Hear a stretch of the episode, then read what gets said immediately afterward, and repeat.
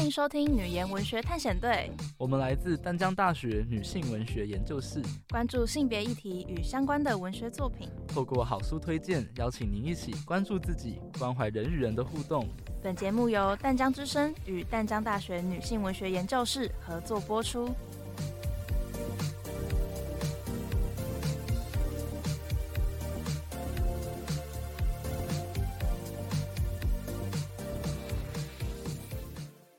迎大家回到女研文学探险队，我是主持人童轩，欢迎今天的来宾右任。同学好，各位听众大家晚安，我是右任。我怕我们这集会很嗨，就整个很吵这样子。超好笑，我们那时候不是有在就是女研的办公室练习嘛，然后我们两个在互相对对方大吼。Oh.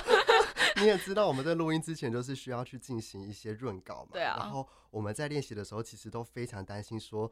如果我们今天一直扯到跟脚本以外的东西的话，那这一集录音时间大概会非常长，欸，拖很长这样子。可是我觉得我就无所谓啦，我已经倒数第二个文本了，我感觉无所谓。哎，欸，已经倒数第二个文本了吗？对啊，我们是第九集啊，而且还第十集这样，然后就就最后一集番外就这样结束了，好快哦，来结束今年这样子。对，然后跟各位就是听众朋友稍微交代一下，就是恭喜我感冒了。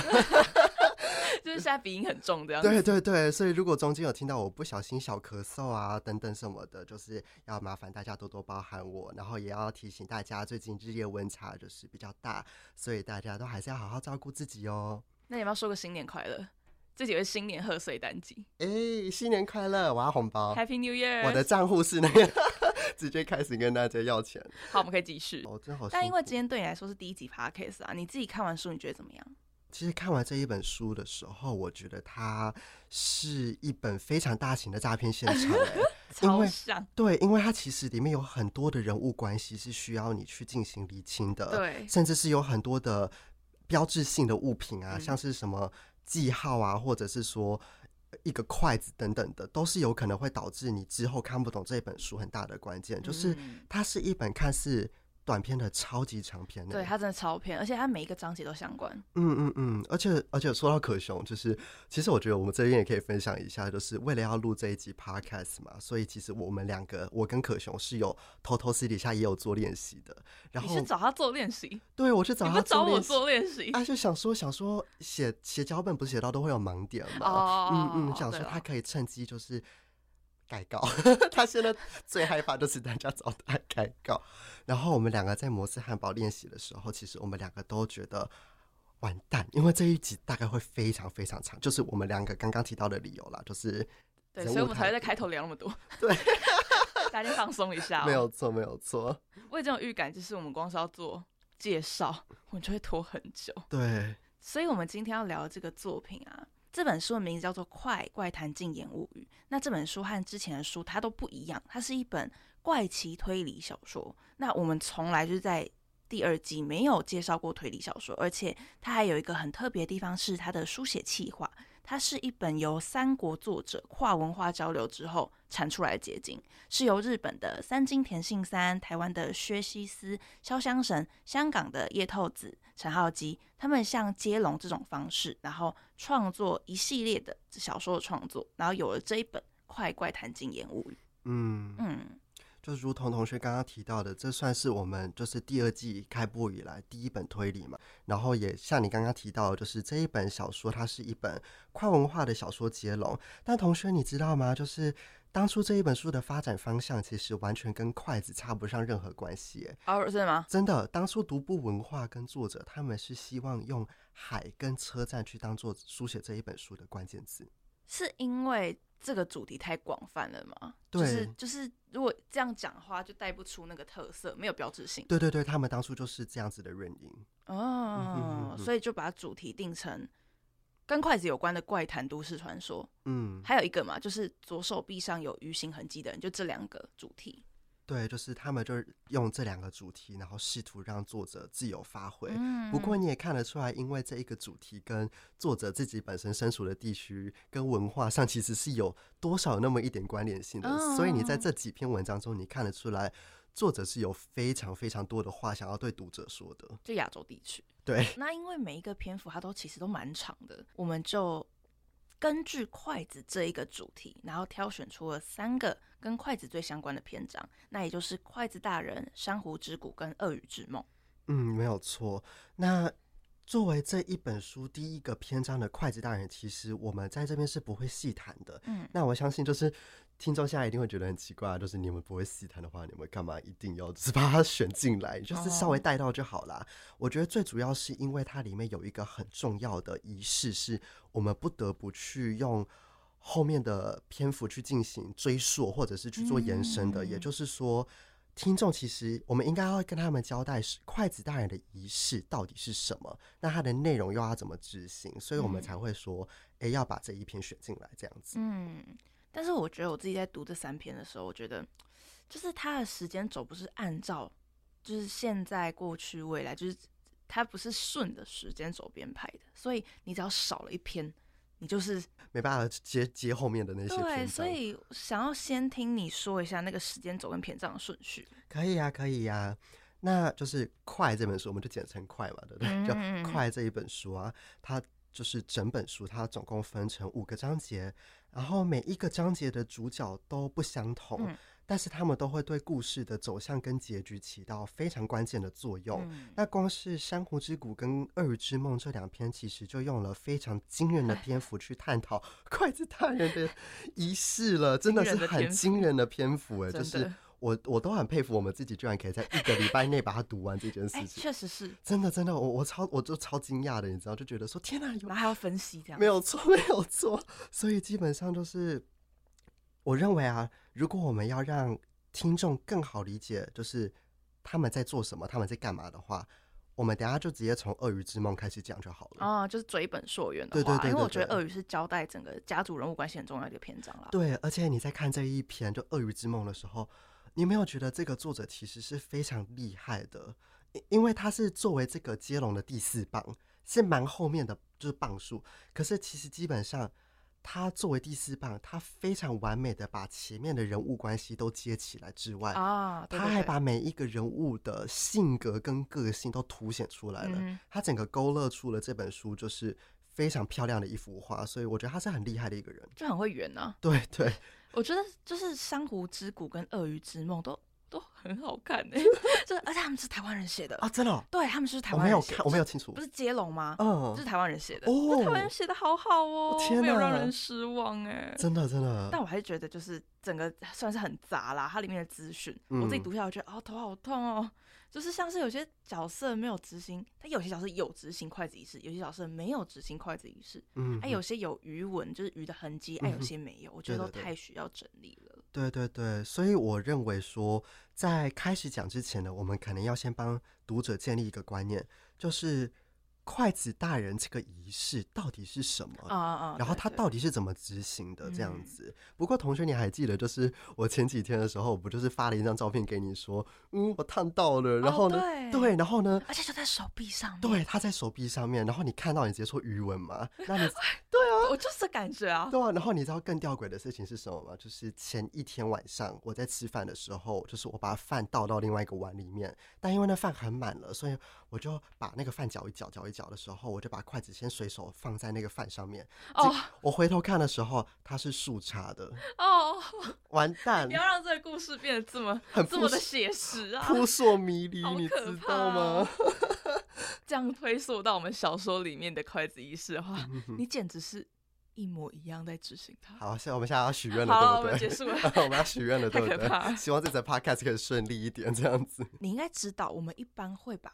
筷子垂直插在饭上，我们那个叫做脚尾饭，对对，对对对，就是给死掉的人吃的饭。而且其实我好像已经不止第一次，这真的会聊开，但是就是 好烦哦。对，就是你知道吗？就是呃，其实我好像不止第一次做这种事情。就是有一次我我们我就是我是习惯帮家里盛饭，然后呢有一次我想说饭勺，对啊，它是塑胶做的，我想说。嗯它是塑胶，我就不想要碰到那个锅子旁边，我怕它会融化。没有多想，我就是竖插在那边。然后我妈就是看到之后呢，她就摆平之后，她就说又认，嗯，可以。然后，然后我就说为什么？她就比了一个这样子，就是那个死掉的手势给我，我就知道了。我就觉得 no no。但是就是回到封面来说。它的封面是真的很好看。对，就这虽然是这个脚尾饭的画面，但很好看。嗯，就是你可以从这个封面就看出，几乎他把所有的篇章都放上去了。对对。然后在整个仪式里面，它有一些就是很关键的地方，就是在做仪式的时候，如果饭里面有鱼肉更好。嗯、那整个仪式为期四十八天，嗯，需要一直进行到，就是直到你梦到说九个人之中有八个人死掉这种梦，嗯，那就代表说筷子大人接受了你的愿望了。嗯，那活到最后的人才可以实现愿望。嗯，啊，整个仪式不可以中断，凡是执行仪式的人手臂上都会留下红色的疤痕。嗯，就是刚刚同学有提到疤痕，嗯，那这个疤痕呢，其实就会被就是会被参赛者视为是。筷子大人给予的通知，嗯，就是说你在许愿的时候，有一些愿望其实是不能被接受的，那他就不会给你这个通知。那如果你有这个通知，代表筷子大人已经接收到你的愿望。那筷子大人的仪式，其实他从一开始其实是在台湾这边，嗯嗯，对，他一开始是从台湾这边就是被发迹出来的，对。但是筷子大人，同学你有发现吗？筷子大人他的书写地是在日本呢、欸。哦，他的主角名字是日本人名字没有错。对对对对，你知道为什么吗？为什么？虽然说筷子大人一开始的发基地是在台湾，可是呢，他趁着台日交流那段时间很兴盛的时候，他慢慢传到日本那边去了。哦，对，所以呢，筷子大人这一篇文章，他的书写地的确是在日本。但如果我们要去理解说，为什么的话，那我们真的就是还是要回到刚刚我们提到的《珊瑚之谷》跟《鳄鱼之梦》这两篇去进行解析了。嗯，就是回到台湾这个环境看仪式的起源的意思。嗯，对啊。那同学，你准备好了吗？我们要开始进入到超 长的文本喽。我前面，我前面帮大家用一个就是很舒适的。很舒适的时间可以拉长这个 loading 这样子。对对对对对，大家上课喽。好，OK，好，好，那就请右任开始帮我们介绍。可以可以，故事呢，我们要从一个非常小，就小小的村落里面讲起。那这个村落被作者简称为 B 村落。在这个村落中，有一个五岁的小女孩。她在五岁的时候，她就被迫加进高家。大家知道有一个姓氏是高嘛，就高丽菜的高。她被就是被迫加入高家，然后要去当童养媳。之后我们会简称这一个女主角的名字叫做嫂嫂。那嫂嫂她其实嫁入高家之后，她每一天都有做不完的家务事要去处理。就是你可以想象到的事情，就是什么洗衣服啊，然后煮饭呐，甚至是她接她自己的老公上下学，都是都是她一手包办的。你会觉得很奇怪，为什么要接自己老公放上下学？我记得童养媳是不是有一些会在你就是什么四五岁之类的，嗯、然后就。让一个女生进来家里，嫁进来家里，嗯，然后就是以后男生长大就嫁给他，嗯，现在熟悉家里业务。嗯，他的概念很类似，只是那时候嫂嫂嫁进这个家的时候呢，其实这个高家是还没有男丁的，他们是希望可以透过这个嫂嫂女性的身份，让上天觉得说，哦，你们家都有女生要去做老婆了，那我就给你个男丁好。真的，真的，真的，他当时、欸、我没有读到这一段。救命！他们当初真的是有，真的是救命，原来是这样。嗯，他们是用这波操作才把这个这个老公生下来的。他是看着自己的老公出生的。对 哦，对，他有写，他就说他亲眼看着他的老公出生这样子。Oh my！而且他每天日复一日的工作，就只是为了要等到她丈夫成年的那一天，可以跟他结婚。哦，嗯，我虽然没有记得前面那一段，但是我记得就是我觉得这小孩很北棒，这个小老公。他很白目，很蛮横，然后他会嫌弃嫂嫂，就就弄得他很为难啊。嗯、他已经做那么多家事，然后还为难他。对，这边有一个救星出现。我们刚刚是不是有提到说，这个老公其实他是被生下来的？嗯，但是其实不只有他一个人被生下来，其实他们生了一个双胞胎。那个小姑，她也是，她也是，他们是双胞胎哦。对对对，后来是后来出生女儿。没有没有没有，她是双胞胎，她是龙凤胎哦。对对对，他们是两个同时就是出生的。那这一个。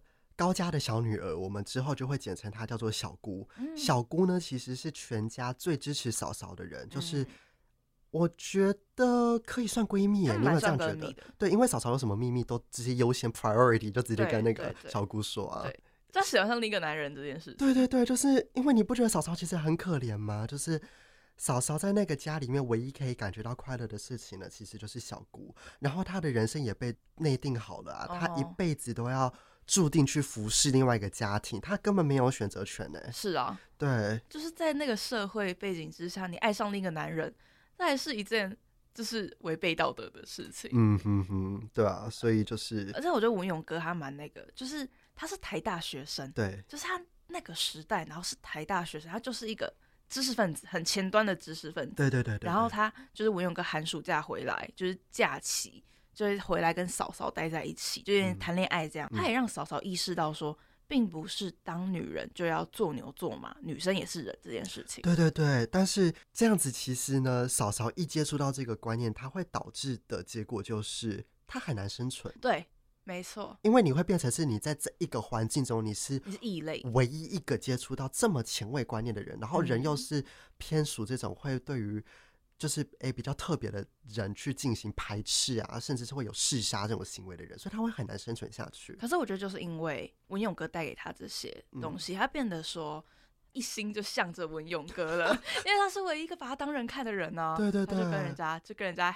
嘿嘿，发生快乐的事情了，对呜呜，然后他就被强迫堕胎了，超可怕。哎、欸，其实我觉得我们这件事情要不要不要提醒观众？可是不行啊。可是我觉得这边太精彩，一定要讲一下。对、啊，他怎么被堕胎的？他被堕胎方式是，他被狂打肚子。对，然后小孩是被打出来的哦。嗯嗯，嗯对，就是你能想象吗？你站在那边，然后你被人家打肚子，然后打到有一团东西从你下体跑出来，嗯、超级不人道。而且，就是你如果天知道。她没有怀孕的话，掉出来的会不会是肠子、胃袋什么东西的？而且其实老实说，你刚刚不是有讲到站在那边吗？其实也不是站在那边哦、啊，不是站着被打吗？是有人把他抓着哦，是有一堆人把他要抓着，然后呢，产婆就说打这里，他们就打那里。哦然后打哪里，然后就打哪里。而且在结束之后，你知道，你刚刚不是有提到小孩嘛？然后血跟尸体啊等等的。对啊。你知道高家在看到这个画面的时候，他跟嫂嫂说什么吗？你说小孩子就是整滩掉在地上。对对对，然后那个血流下来这样子。我不记得。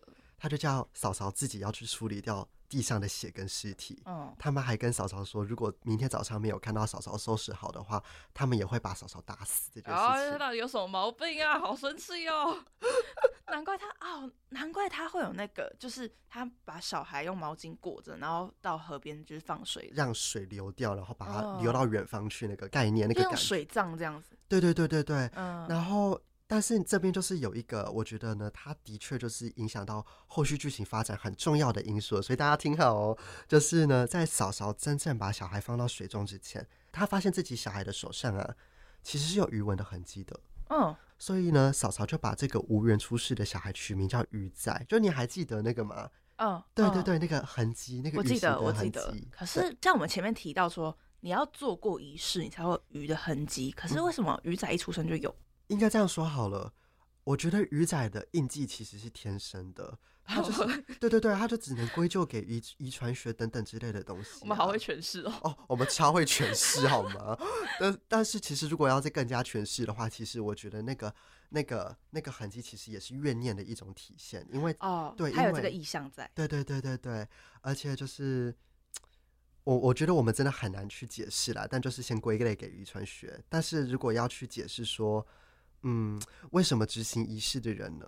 他的手臂上会有印记这件事情，除了我们刚刚提到的怨念这件事情，其实我觉得跟鱼仔的背景跟身世也脱不了太大的关系哦。哦，嗯，我觉得先先把鱼仔这件事情放一边，我觉得呀对，就是我觉得有一件蛮蛮我蛮想要讨论的事情，就是就是堕胎对嫂嫂影响，它其实很大，嗯，就是那个之后他整个彻底灰化，这也是。筷子仪式的，就是起源的一个很重要的转捩点。对，嗯嗯，那因为他那个时候彻底黑化，他对自己就是人生就是一点尊严都没有，这件事情感到很绝望。对，对对。他就在某一次绝望的时候，他是不是跑到神桌前面？嗯，对不对？然后他他是不是把一双高家祖传的筷子扯下来？那一双就是被拿来当做小骨架中的那双。对对对对对对对对对对，就是那双筷子。对对对对。然后他就开始进行一个祝神仪式，这边还不是筷子仪式，就只是祝神，对不对？对对对对对。这边可以跟观众小提一下什么是祝神仪式，对不对？对，这边的祝神仪式其实不是筷子大人仪式哦，这边要帮大家就是稍微做澄清一下，还不是，还不是祝神这边呢，只是说嫂嫂在嫁进高家之前呢，他们家把一个神请到他原本应该要请的位置上。我们举例来说好了，把娃娃神请到娃娃上面呢、啊嗯，把杯子神请到杯子上面呢、啊，把椅子姑请到椅子上面等等的，其实就这就是仪式的内容。嗯它就是类似像前仙啊、碟仙，就是你知道吗？我现在很难讲的原因，就是因为它叫做游戏，怪怪。可是它也不是一个，就是纯粹是游戏，玩的好玩就好玩，然后不好玩就不好玩。对对对，会有是某些后果那种东西。对，因为如果你今天没有把神请回去的话，就会有后果。它就是。新家落成啊，他 就不会走啊，他就不会走啊，好好笑。这就这边就会招来厄运啊，所以就是你知道后面就发生了很多很多事情。嗯，总之那一双筷子就是不仅是小姑的嫁妆，我们刚刚有提到它是小姑的嫁妆嘛，它其实呢也是拿来祭拜一个神，叫做王仙君。嗯，是那一家就是拿来祭拜这个神的筷子。基本上呢，嫂嫂其实当初在执行那一个，不论是游戏也好，仪式也好，其实呢。他是没有想过，如果把一个新神请到一双原本就有神的筷子上，到底会怎么样？我觉得那时候他应该也是很生气了，然后就是很绝望了，所以我完全没有想出就是召唤一个灵体之类，他就纯粹想要搞事，嗯、想要搞高家这样子。对对对对对，结果是真的搞出事，笑死！就是把自己死掉的小孩灵魂召唤出来之外，嗯、然后他就开始对那个他死掉小孩就是喜亚就开始哭诉说，嗯、他希望除了小姑之外，真的高家就可以去死。嗯，我觉得这边更戏剧性的事情就是说。他其实，在那边偷偷那边哭，说他命很苦的时候呢，这件事有被小姑听到，有被听到的。对对对对对，就是那时候这边是有描述说他在执行这个仪式，他哭到一半，他突然听到外面有声音，他很害怕是他的养父母听到，因为听到就死定了。嗯，他出去看都没有人，那他在很紧张的情况下，他其实是就直接把筷子放回去了。这意思是说，他并没有把灵体请回去。没有错，没有错，里面现在就有鱼呀。对，就是鱼呀。反正总而言之，这件事情就是就被小姑听到了嘛。然后呢，那时候呢，嫂嫂是有提到说，她希望她可以就是毒死自己的，她有用“毒死”这两个字。嗯。所以呢，其实那时候的小姑是有特别去观察嫂嫂在干嘛的。嗯。那在那一个。还没有被大量开发，就是整个山地啊，什么都还没有被大量开发的年代，其实呢，可以取得一些非常天然的毒物。这边有提到一个叫做鱼藤的植物呢，嗯、是呢，喝起来也没有味道，然后它的汁液是有毒的，嗯、所以小姑就把嫂嫂呢偷偷藏起来的鱼藤呢偷走了。这这边有两个偷哎，他就把它偷走了。嗯，然后呢，他就把它偷偷的又熬成了茶。之后呢，他在 B 小学，就是刚刚我们提到的，就是。那个白目小孩的学校，对对对对对，他把他自己的哥哥，也就是嫂嫂的老公呢，用鱼藤杀掉了。自己的哥哥，对对对对对，我觉得很疯哎、欸，他为了一个童养媳杀掉自己的亲哥哥哎、欸。对啊，而且同学，你有没有觉得，其实他们之间其实是有一种 girl helps girls 的这种情感？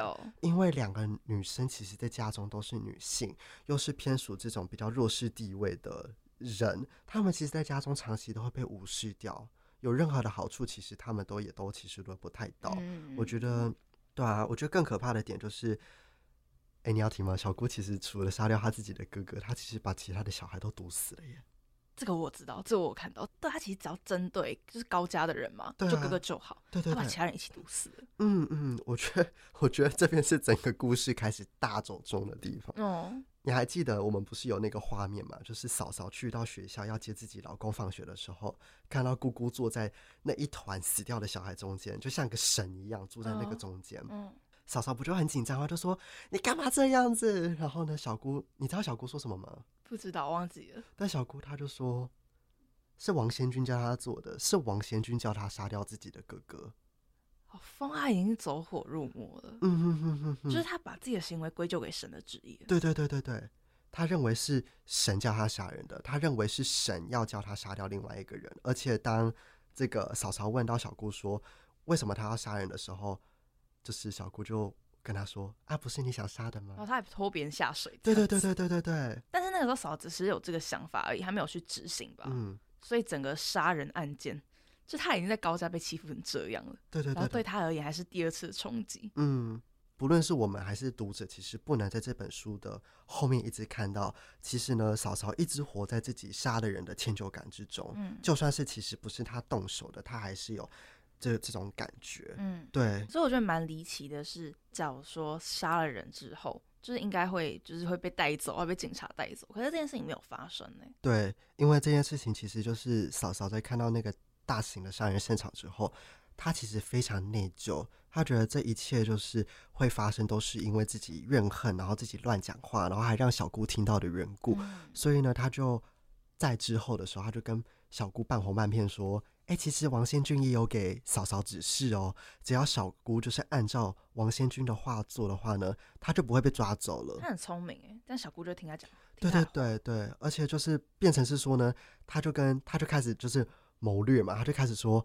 你要先把尸体藏好，然后我们要让你躲起来，然后呢，你一整天王先军都让你当哑巴，然后如果大人问你说发生什么事情，怎么其他的小孩都不见的话呢，你就要呢用手指着旁学校旁边有一座山，出事的那座九级山，对对对，你要去指着那一座山，然后就说，就是你都不要讲话，但是你就是让大家觉得说小孩都在那边失踪的，哦、对对对对对，这件事就真的奏效，就是什么东西，就是真的真是奏效了啦，就奏效了，所以就是。基本上呢，嫂嫂就很聪明的呢，用这样子的方式呢，让小姑配合之外呢，她也蒙蔽掉了所有人的眼睛。嗯，后面呢，大家在聊到这件事情的时候呢，大家给的版本都是这一群五年级的小学生都是在九级山被模型要抓走的。然后嫂嫂自己就偷偷去处理尸体。对，但这回我们要按一下暂停键哦，就是大家如果想要知道更多细节的话呢。请大家一定要锁定女性文学研究室的相关消息，因为有关怎么处理尸体的这些等等的方法，这些剧情我们都会在下集揭晓哦。我们为了整个脚本的结构，我们今天要卖关子，不然这集会太长，我们真的做不到生存不易。总而言之，就是小姑在这件事情之后呢，她就越来越迷信了，就真的变得越来越迷信。她是那种，就是可能你吃饭吃到一半，都有可能莫名其妙跟你说。哎、欸，我听到王新军说话，然后王仙君叫我怎么做，他就怎么做的那种人。你知道，人对于这种未知的事情，其实是会有一定的崇拜感，甚至是有种尊敬的。嗯、所以，其实大家对于小姑其实是会怕的。然后呢，她在整个家庭的地位就上升了。嗯，就是如果在珊瑚之谷没有交代小姑成为一位母亲的话呢，我可能会以为她去当神棍之类的吧。那当神棍很赚哎、欸，这边财富自由独立型女性，超好笑，还读什么文本啊？直接走啦。我觉得比较有趣的地方是他用神的名义去杀人，不是鬼，是神，这还蛮特殊的。对对，这篇真的是蛮有意思的。其实就是在《珊瑚之谷》里面有说到一个概念，当我们提到“神”这个字的时候，我们会下意识觉得他所做出来的所有事情都是出自于仁慈跟正义，但会不会这一切都只是人自己的欲望所产生出来的结果而已？所以或许我们可以这样解释。小姑所声称的仙君，会不会也只是她愿望所折射出来的一个样子罢了？嗯，所以筷子里面其实没有神，他住着的是被请进来筷子里面的鱼呀。嗯哼。然后这个珊瑚筷啊，之后被小姑一起带着嫁到文勇哥那边去。对对对，我们这边要稍微就是跨一下篇章了，就是呢这边的部分其实会稍微连接到珊瑚之谷嘛，嗯，就是因为。小姑呢，每次都听嫂嫂说什么文勇哥多优秀、多温柔、多棒，然后多有知识，嗯，所以其实她对于文勇哥也有一定的崇拜感。之后呢，她就在路边随便乱抓一只文勇哥，她就真的是随便乱抓。嗯，小姑呢，其实一直都不知道文勇哥的姓氏是什么，嗯，她只是一直听嫂嫂说。对对对，在嫂嫂那个村落里面住的文勇是庄文勇。跟小姑结婚的那一位是张文勇，好，这好复杂哦。嫂嫂在跟小姑就是聊到文勇哥的时候呢，小姑都会有崇拜的这种投射感，所以呢，她长大就立志想要嫁给像文勇哥一样有才气又温柔的人，这样子。哦，所以她是投射自己的感情在叫做文勇的男人身上。对对对对对。哦，那不同的是，以前那是庄文勇，现在是张文勇，这样。对对对对对对，没有错。嗯、如果我们就是去悄悄一窥《珊瑚之谷》里面的剧情的话。其实我们可以发现，这个张文勇，这个文勇哥，他最后已经快要被小姑的迷信给烦死了。哦，对对对对，嗯，不论是为了杀掉哥哥，或者是同学，又或是就是要去得到张文勇的爱，就熟兰，也就是小姑这个人，他的名字是淑兰。对对对对对，他其实都把自己的私心去作为神域的展现。嗯，所以我认为故事到目前为止最关键的部分，其实是人类错将自己的迷信与执着作为借口。这件事才是这个文本中我们可以讨论并且很关键的部分。嗯，那我们的快怪谈禁言物语到目前为止要先稍微休息一段落。嗯，接下来的剧情发展更精彩，欢迎大家在下一集继续跟我们一起收听女言文学探险队。拜拜，拜拜。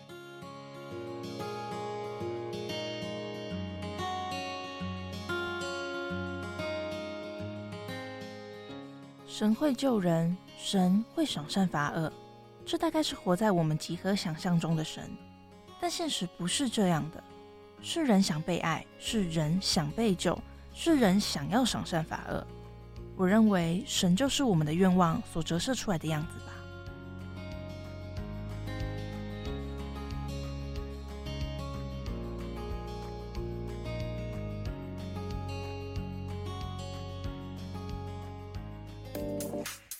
谢收听《女言文学探险队》。本节目由淡江之声与淡江大学女性文学研究室合作播出。